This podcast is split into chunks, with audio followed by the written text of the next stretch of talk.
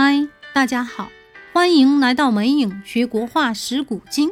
上期我们聊到了李煜听说了韩熙载纵情酒色，就想搞清楚实际情况。同时啊，还有一种说法，李煜其实本来对从北边来的人就心存有一定戒备。韩熙载正好是先主时期专门写了一篇行子状，就类似投名状这样的。从北方一路投奔南方任职的，目前这种表现呢，又不得不让李煜心里多出一点芥蒂，就派了宫廷画院的代造，当时数一数二的人物画大师顾闳中，悄悄潜入韩府了解情况。回来之后，顾闳中就凭借自己像高清摄像机一样清晰敏锐的观察力与记忆力。高度还原了这场宴会的细节，于是就有了这幅被称为中国十大名画之一的《韩熙载夜宴图》。画面堪比碟中谍大片啊！它是中国画史上的杰作，堪称中国人物画的巅峰之作。首先，我们来看一下画家顾闳中。是用怎样的形式来表现这幅真实场景里的真实事件与情节的呢？原来啊，它是用连环画的形式展开，按照故事的顺序，把它切割成了五个不同的场景。那这五个场景怎么在一张画面上表现的呢？难道是在一张画面上画了五幅画吗？No。这就是画家顾闳中表达的巧妙之处了。他是用场景跟场景之间采用屏风来做隔断，这是一个很新颖巧妙的构思。屏风啊，自古就是中国最古雅常用的一个家具或装饰，它起到的作用呢是软隔断或者遮挡视线。就是在一个整的空间里起到一个功能性分割的作用，不是彻底隔断，而是欲拒还迎，可以推开，也可以绕开。所以这幅画采用屏风来做一个不同场景的隔断，它既让整幅画有一个明显的节点，同时又保持了故事的连贯性与画面的整体性。同时啊，有人这样说。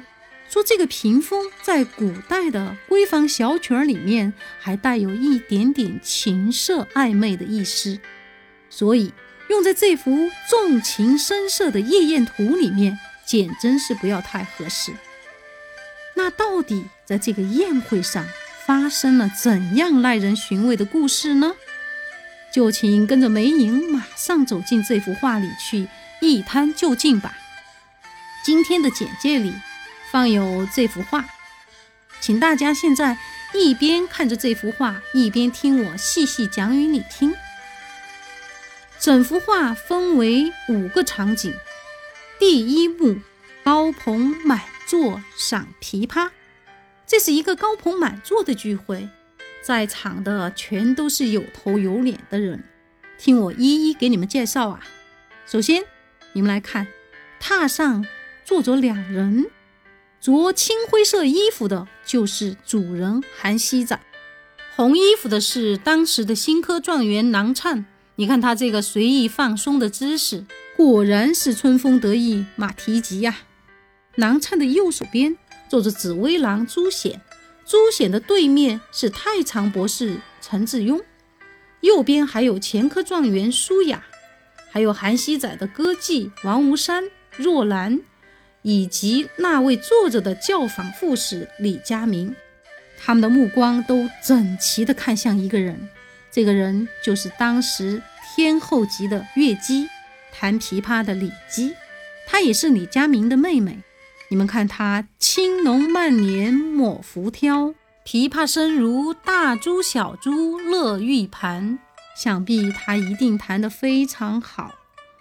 你们看画中这些人啊。双手插合胸前，这个手势啊，表达的就是认真倾听与尊敬。这也证明了大家被他的技艺所折服，在琵琶声中，宴会气氛渐渐推向了高潮。于是就有了第二幕：韩熙载击鼓观舞。前面优美的琵琶声润耳，酒过三巡穿肠过。韩熙载兴致正浓，他命下人搬出了羯鼓，这是一种从西域传入中原的乐器，因为声音穿透力很强，所以备受大家的喜欢。你们看，韩熙载脱去了青灰色的外衣，只着黄袍，挽起了袖子，亲自为佳妓的舞蹈伴奏。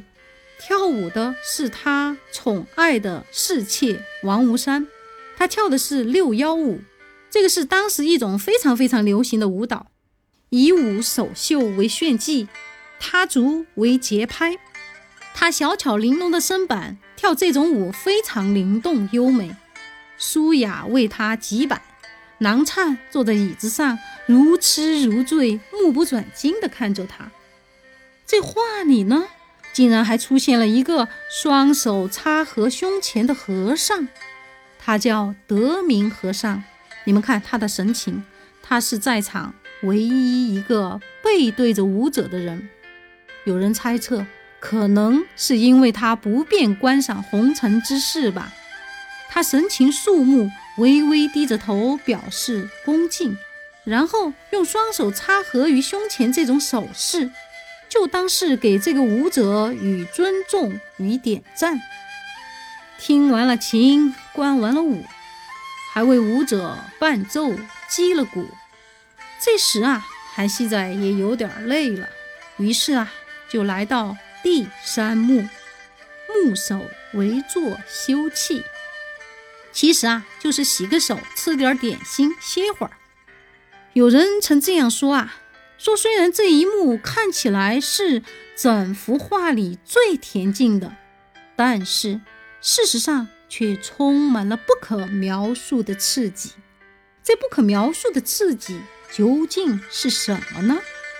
且听下一期梅影接着带你细细观赏与讲解。咱们下期不见不散哦！